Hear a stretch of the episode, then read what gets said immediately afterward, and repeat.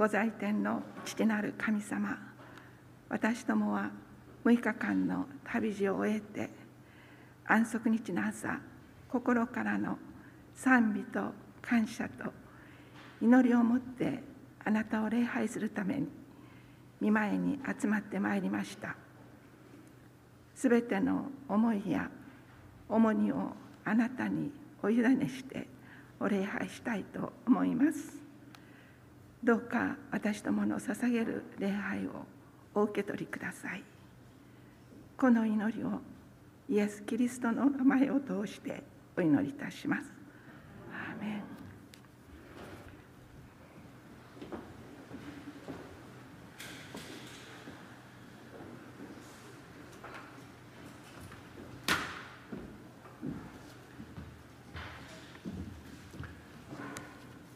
最初に聖書をお読みしたいと思います。今日与えられました聖句は、ヨハネによる福音書15章の5節です。ヨハネによる福音書15章の5節公約聖書の166ページ、新共同訳聖書の199ページでございます。ヨハネによる福音書15章の15節私はもうあなた方をしもべとは呼ばない。しもべは主人の知っていることを知らないからである。私はあなた方を友と呼んだ。私の死から聞いたことを皆あなた方に知らせたからである。賛美歌の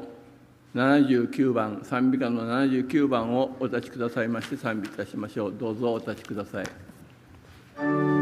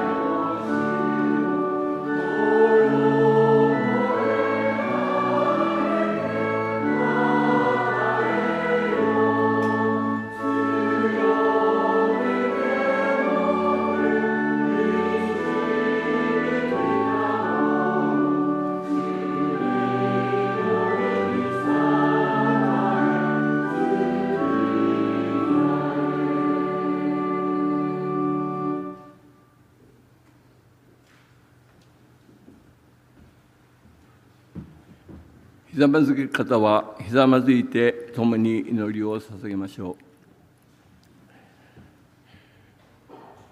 天の父なる御神様私たちの作り主であり私どもに安息日を与えてくださいました主よ私どもは約束に従ってあなたの御前に集ってまいりました集った私たち一人一人をあなたが祝福してくださり新たな力を持ってこの場を参加してくださいますように。ネットを通して礼拝にご参加になっている兄弟姉妹またいろいろなご事情で教会に来ることができない兄弟姉妹とりわけ病の中にありまたいろいろな問題で苦しんでいらっしゃる兄弟姉妹の上にもあなたの支えが与えられまして安息日の祝福に共に預かることができますように。今日は本郷久美子姉妹をお立てくださり私たちに必要な言葉を取り次いでくださることを感謝いたします。御言葉によって養われ励まされまた元気よく私どもは新しい週に向かっていくことができるように一人一人をあなたが導き祝してくださり飾ってくださる姉妹の上に特別の力を与えてくださいますように。私どもが今この世を見るときに本当に悲惨な状態であります。どうぞ私たちの方が私たちの国を守ってくださり平安に過ごしまたこの寒くなっている季節を乗り越えてクリスマスを迎え新しい年を迎えることができるようにあなたがこの国を守りまた私一人一人の生活を支えてくださいますように。病になる兄弟姉妹いろんな問題で行き詰まっている兄弟姉妹。どうぞあなたが一人一人を育んでくださいますように。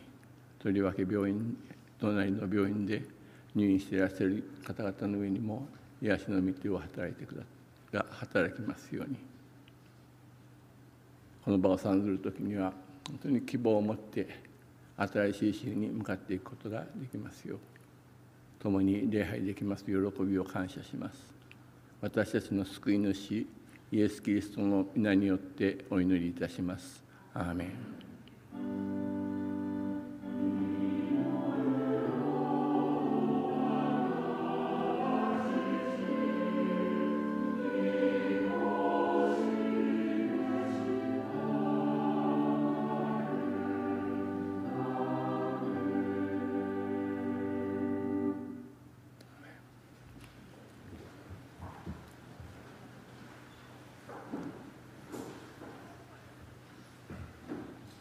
きまして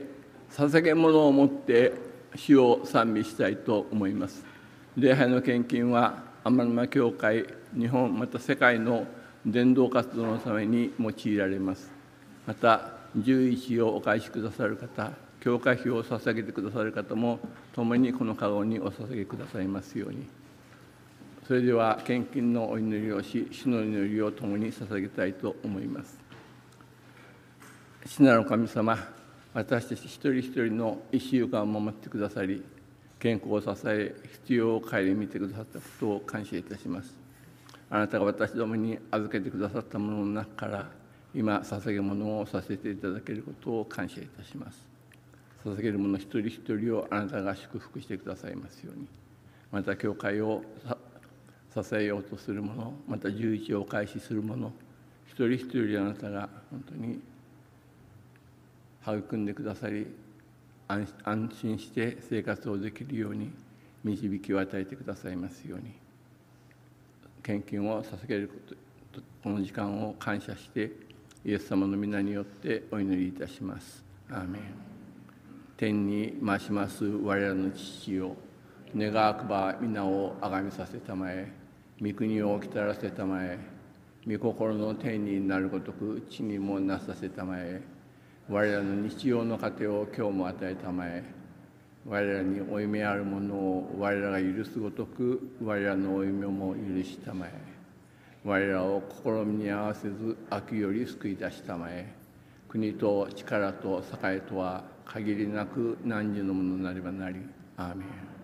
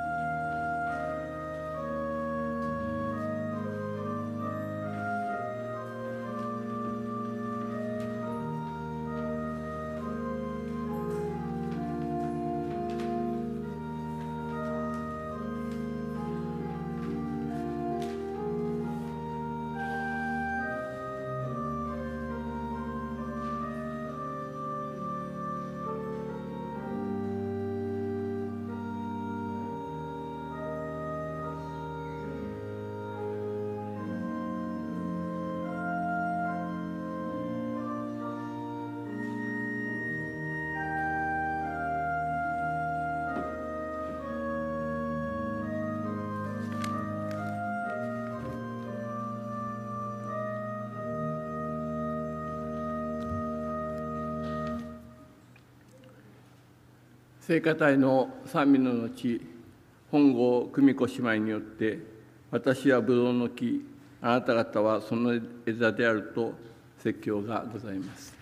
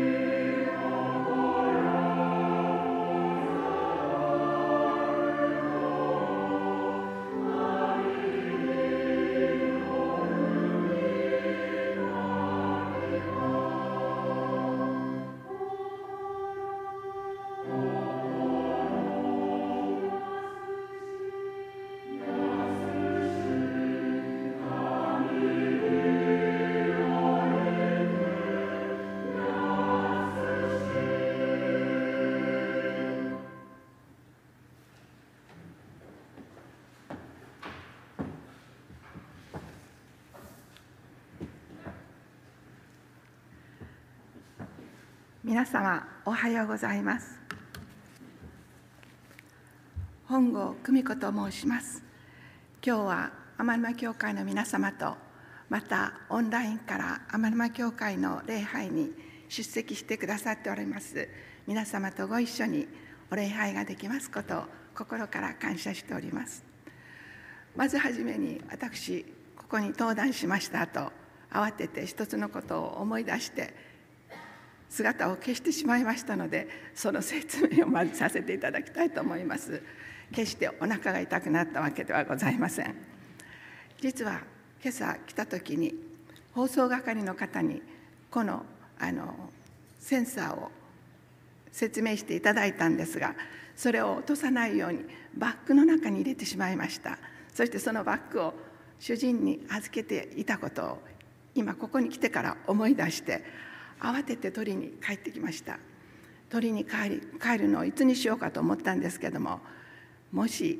与那美さんが長いお祈りをしてくださればその間に行って帰れると思ったんですけども帰ってきたら呼吸を整える時間が必要ですので必要本当に失礼かと思いましたけども3番目の歌が始まった時に私は出て行ってこれを夫のところに取りに行ってきました。そして今ここに座ったのですけども本当に静かな川の流れのような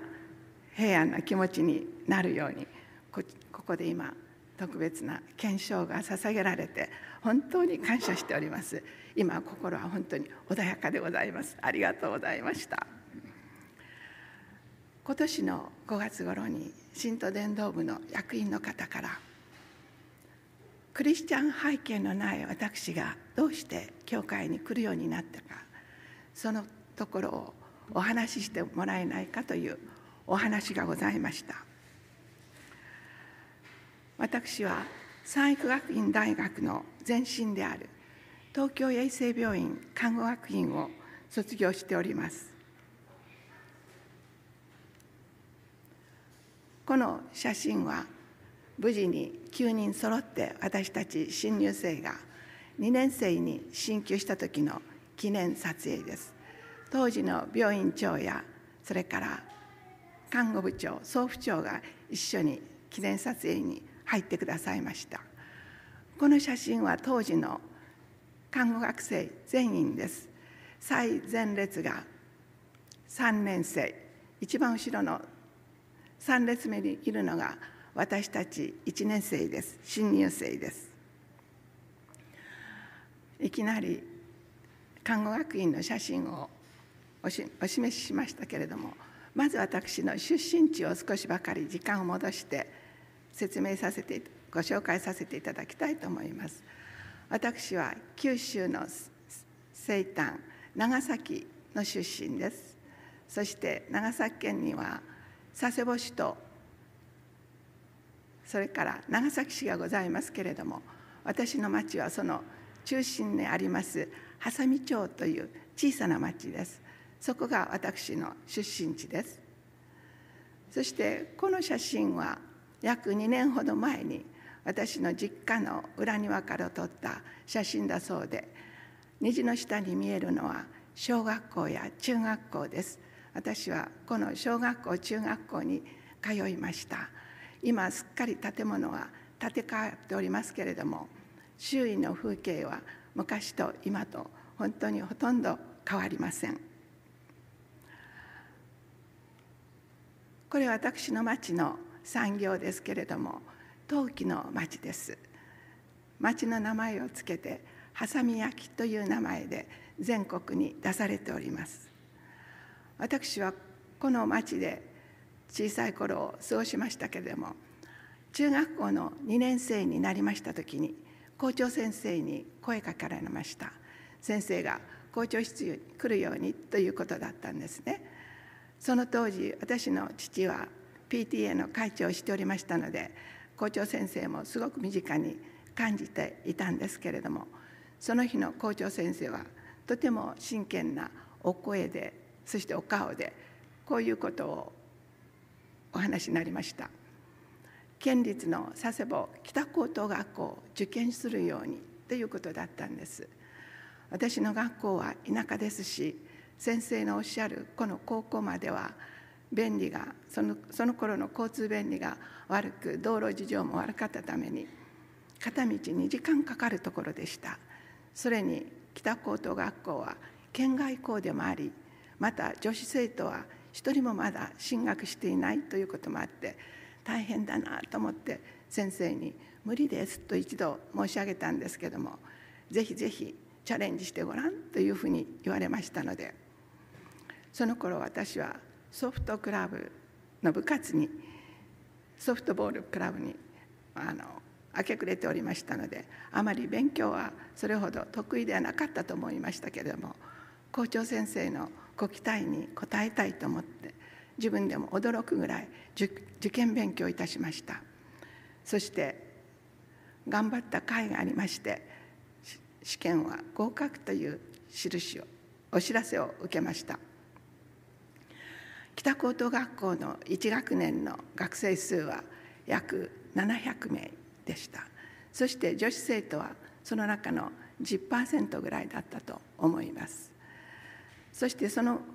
高校には新学生新入生は全員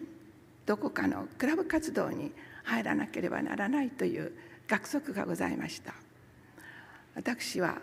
各週の土曜日の午後行われている英会話クラブに所属することにいたしました。その理由は英会話クラブは当時佐世保に大きな米軍基地がございましてその中にあるアメリカンスクールの先生が来て教育してくださるのでネイティブによる英会話会を勉強できるというふうに上級生がアピールしておられたので私はこの英会話クラブに入ることにいたしました。毎えーと、各週にクラブ活動があっておりましたけどもある土曜日の午後。お友達が皆でどこかに行くらしいので一緒に行ってみないかというふうに誘ってくださいました。その日は別に行事もなかったために誘ってくれたその女子学生と一緒に高等学校の門を出て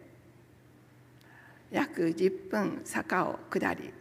次に左に曲がりまた約10分歩いて歩いていったところの右の左の方に階段がありそれを20段ぐらい登りました。すると小さな木造の建物があり生徒たちはその家に入っていくようでした。私もついて行きましたところその看板が出ていましてセブンス・テ・アドベンティスト佐世保教会書いてありました。私は中に入っていくと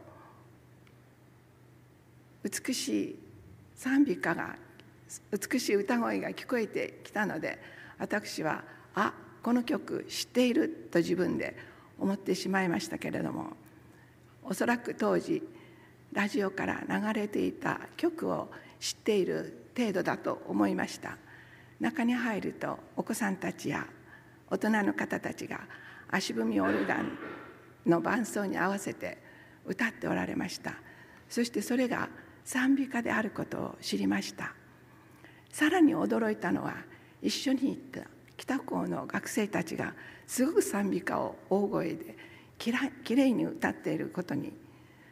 佐世保の高校生というのは賛美歌も歌えるんだと思ってびっくりしました。そして私も歌えるようになりたいと思いました。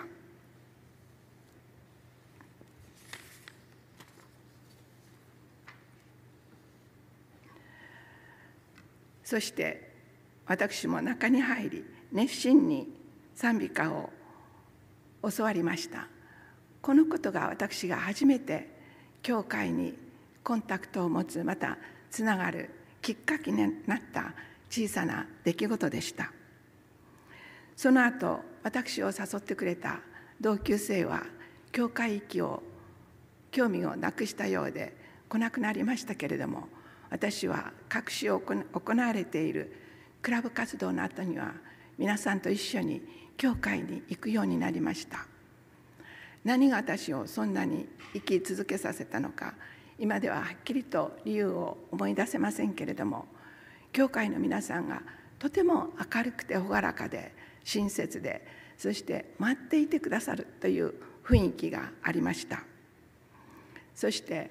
牧師先生が私ともにやってくださる聖書研究のクラスでとても私の心に残る一つの聖句に出会いました。それはヨハネによる福音書15章の5節です。私はブドウの木あなた方はその枝である。もし人が私につながっておりまた私が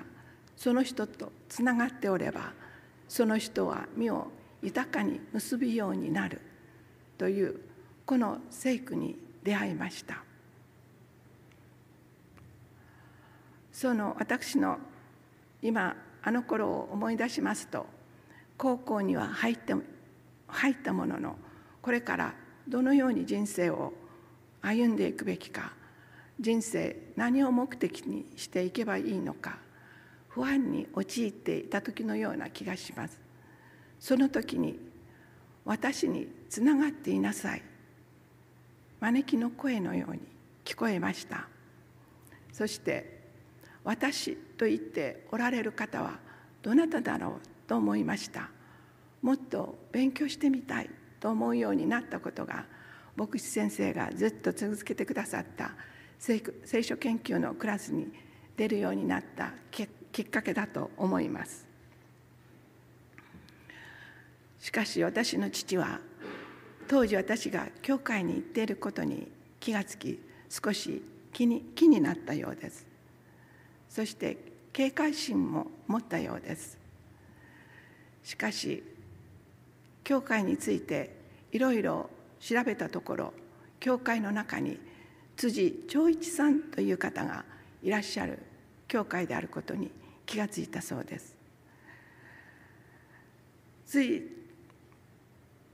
辻長一さんについてはご存知の方もいらっしゃるかもしれませんけれども辻さんは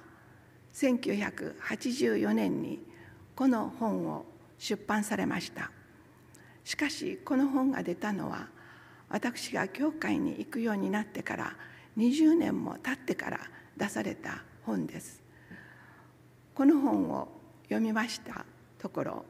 昭和18年に辻さんはフィリピンの戦場に派遣され終戦後も帰国がかなわずモンテンルパという収容所に8年間収容されたということが書いてございました。その8年間にネルソン博士が主催される SDA 協会に学ばれるようになりネルソン博士によって洗礼を受けておられます。しかし洗礼を受けられた後も同じ収容所の戦犯仲間たちが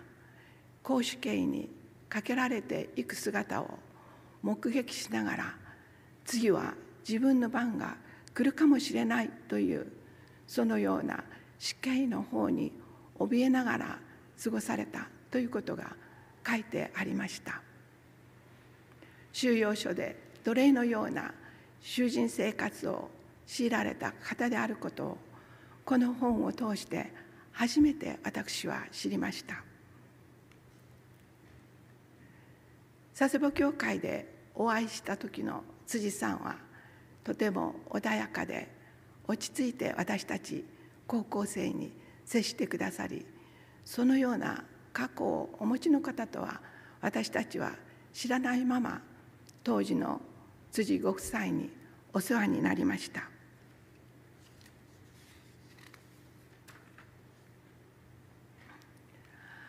辻長一さんの奥様は東京衛生病院看護学院の第8回卒業生であることが分かりました。ご夫妻は私の将来について東京衛生病院看護学院に進学するようにと熱心に進めてくださいました。しかし教会の牧師様はまず奈良派の三育学院に進学し私は聖書を勉強しないといけませんよと勧められました。その理由はクリスチャン背景のない私が直接看護学院に行くと挫折して早々に佐世保に帰ってくるかもしれないというふうに心配してくださったようです。私が高校を卒業するその春頃のことですけれども雲仙国立公園の中にある会場でセブンスデイの南部会の総会が開かれておりました。私はそこでバプテスマを受けさせていただくことになったと教会の先生から私にお話がありました。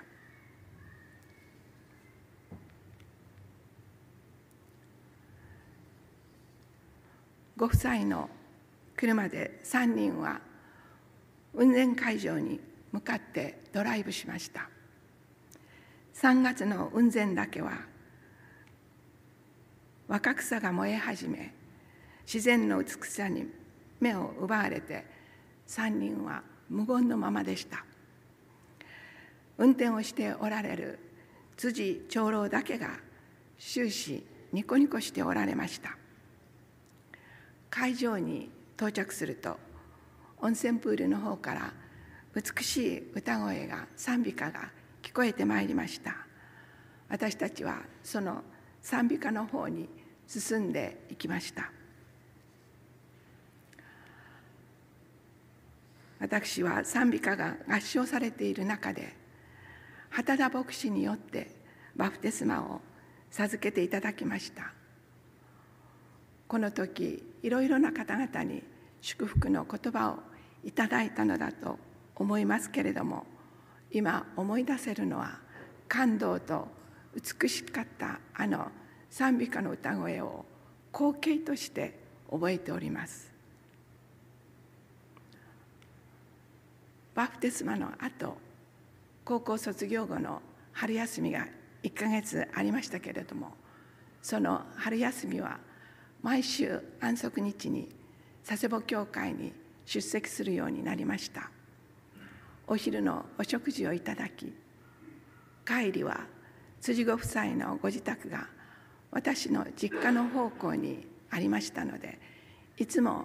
ご夫妻の車に乗せていただき辻ご辻の辻様のご自宅に行くことが私の習慣となっておりました。辻さんのお家では小学生の子どもたちを集めて子羊クラブがなされていました。ミセス辻が聖書物語をピクチャロールを使いながらお話ししてくださるのですが彼女のお話がとても分かりやすくてすごく何て言うんですかね聞いたこともないようなお話で心に残っています。特にモーゼがイスラエル神様の民をイスラエルの民を神様のいろいろな助けと奇跡をいただきながら荒野の旅をしていくその話がすごく私に印象深く心に残っております。そしてお話を聞きながら私はふと思いました。私はブドウの木あなた方はその枝である。もし人が私につながっておりまた私がその人とつながっておれば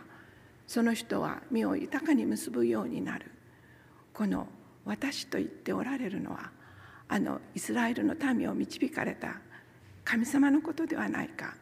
とその時思いました。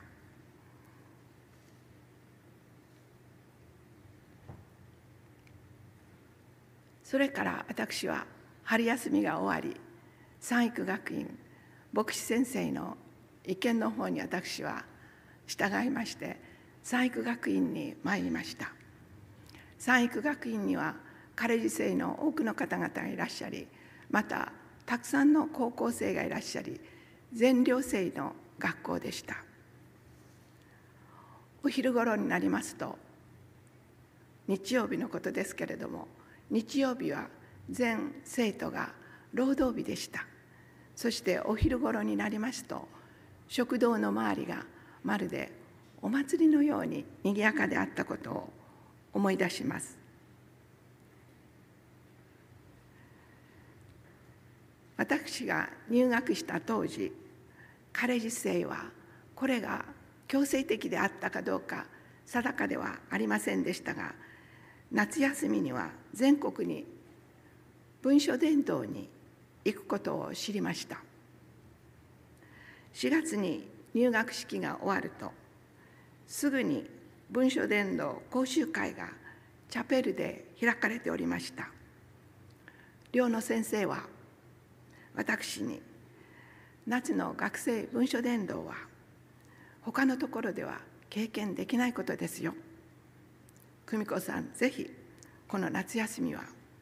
学生文書伝道に参加しなさいと勧めてくださりもうすでに私のパートナーは高校生ですと言われました。そして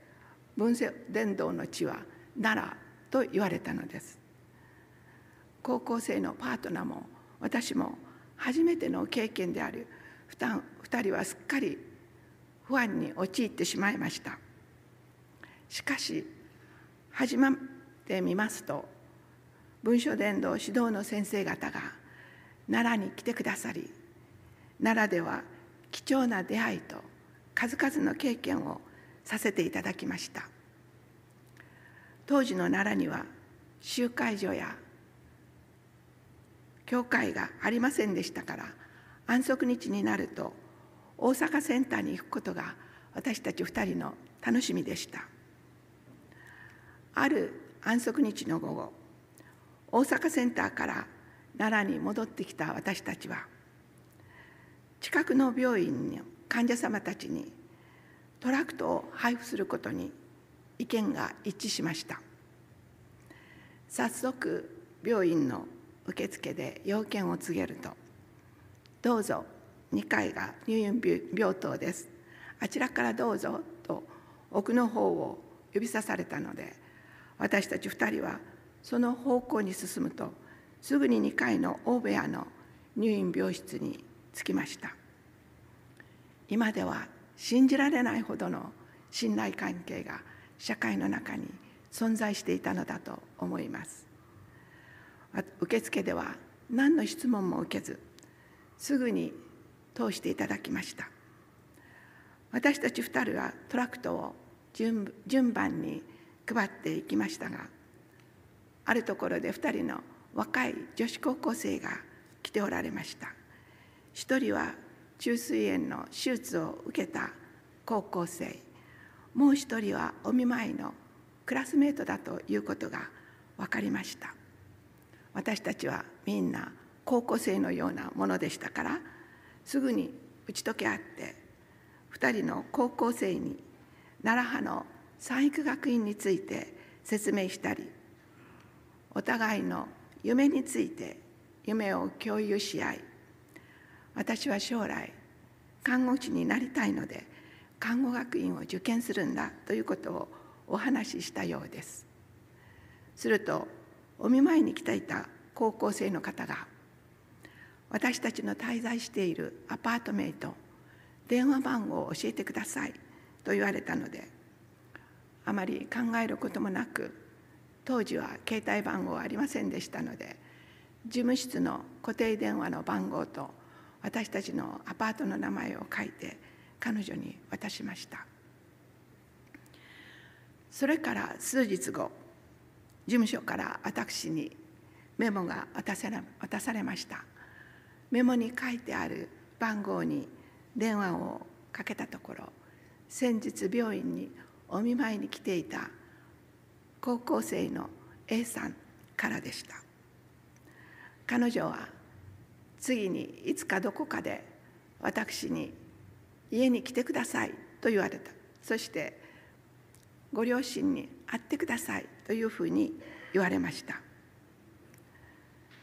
早速次の安息日の午後いただいた住所通りに行くとお寺のような神社のようなところに来てしまいました。その時はパートナーの高校生はすでに帰省されておりましたので私一人でした。いただいた住所はやっぱりここだと思いながらしばらく立ち止まっておりましたけれども小さい頃よく遊んだお寺や神社の境内を思い出して懐かしい思いになって一人で入っていきました。すると先日病院でお見舞いに来ていた高校生の A さんが笑顔でその後から住職さんらしいお父様がそして優しそうなお母様が迎えてくださいました。私は中に通されいろいろ話したようですが特に私が受験するようになっている看護学校について詳しいことを尋ねられました。しかしその頃私はまだ東京衛生病院に行ったことも見たこともないところだったので私は行ったことはありませんけれどもここの学校を卒業された方から聞いたお話ですというふうにお断りして衛生病院のことを説明させていただきましたするとご両親が「また来週土曜日うちに来てくださいませんか?」と言われたのですが来週の土曜日は大阪センターに出席することにしていましたしまた土曜日は教会のプログラムに参加する予定だったのでその旨をお伝えしてお断りしました。するとそばにいた高校生の A さんが突然私も大阪センターに行ってもよろしいですかというふうに尋ねられました。お寺のお嬢さんなのにと思いながらご両親をの方を伺ったところご両親が笑顔で軽くお辞儀をされたのであ許可が得たんだと思思えて2人は次の土曜日大阪センターへ出席いたしました。そして大阪センターでは安息日学校礼拝午後のプログラム2人で参加しました。このように奈良ではいろいろな出来事があり夏もだんだん終わりに近づきました。奈良派に戻る準備をしておりましたがその中で気になるのは A さんのことです。当時大阪センターで副牧師をしておられた細田先生という副牧師の先生がいらっしゃいましたので A さんを紹介しました。そして後のことをお願いしました。その時細田先生が今でもよく覚えているセリフをおっしゃいました「分かりました。私が A さんの足長おじさんですね」と私たち3人は笑いましたけれども先生に「よろしくお願いします」とお答えし A さんのことは細田先生にお願いして私は安心して9月奈良派に戻りました。その後高校生の A さんからは何もお便りはありませんでしたが細田先生からは連絡があり A さんは時々一人で大阪センターに出席されていること。また時には細田先生が奈良に行き聖書研究をしてくださっていることが書かれていました。それを知り本当に私は心から神様に感謝しました。それから数ヶ月が過ぎまして数ヶ月後に東京衛生病院看護学院の入試のため入試のために東京衛生病院の試験場の会場に向かいました。会場に入りびっくりしました。奈良の A さんが同じ試験場に来ておられたのです。本当に驚いてしまいました。A さんは私をびっくりさせようと思って連絡しなかったの。ごめんなさいと言われ2人は懐かしい再会を東京衛生病院の試験場で果たしました。その後 A さんは奈良に帰られ引き続き細田先生から聖書研究を受けられ大阪センターでバプテスマを受けられそして私どもの看護学校に入学されました。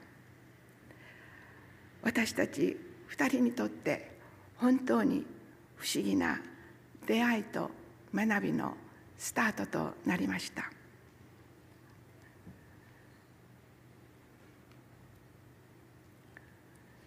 クラスの9名は国家試験100%の合格で卒業しました。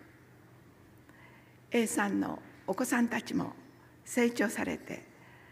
そのうちのお一人は私たちの看護大学の私たちの学校の学生が全員履修する栄養学を教えてくださっています。お子様がお母様が卒業された看護大学の教育に関わってくださっていることを通して A さんの母校に対する思いは十分に伝えてくださっていると思います。そして A さんに感謝しています。今回は私の中学校の校長先生の勧めで佐世保の県立北高等学校に進学しそこでたまたま選んだクラブ活動の英会話部に入り自由参加に進まれ誘われ向かった先にセブンス・デ・アドベンティストの教会があったこと。そこで聖書の御言葉と温かい教会員の方々に迎えられキリスト教との出会いがありました。今となりましてはなぜ父が辻長一さんのことを知っていたのか。辻さんの本が出版されるずっと前であったにもかかわらず辻長一さんがおられる教会なら大丈夫と父が安心したこと。それは何が判断の基準になっていたのか知りたいと思いましたがまた校長先生はどういう理由で私に県外の佐世保の北高校を受験してみなさいと勧められたのか。この中のどれ一つが欠けていても私は今この場所にいないような気がします。今は校長先生も辻ご夫妻もまた私の父母も眠りにつきその理由を尋ねることはできません。しかし次の2つの御言葉は私のこのような思いに応えてくれることを見いだしました。初めの聖句は心のマナに書かせていただきました。神はすべてをじきにかなうように作りまた永遠を思う心を与えられる。それでもなお神のなされる技を初めから終わりまで見極めることは許されていない。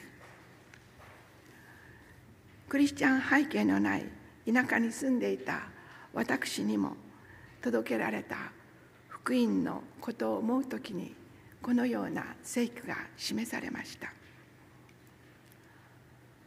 主にあがなわれた人々は唱えよ。主は苦しめる者の手から彼らをあがない。国々の中から集めてくださった。東から西から北から南から。ありがとうございました。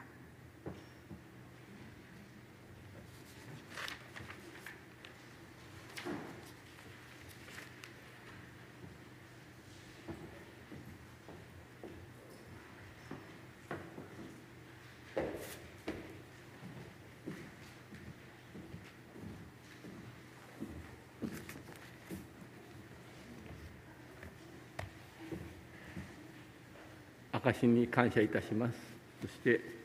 神様は私たち一人一人をいろいろな形で招いていてくださることに感謝したいと思います。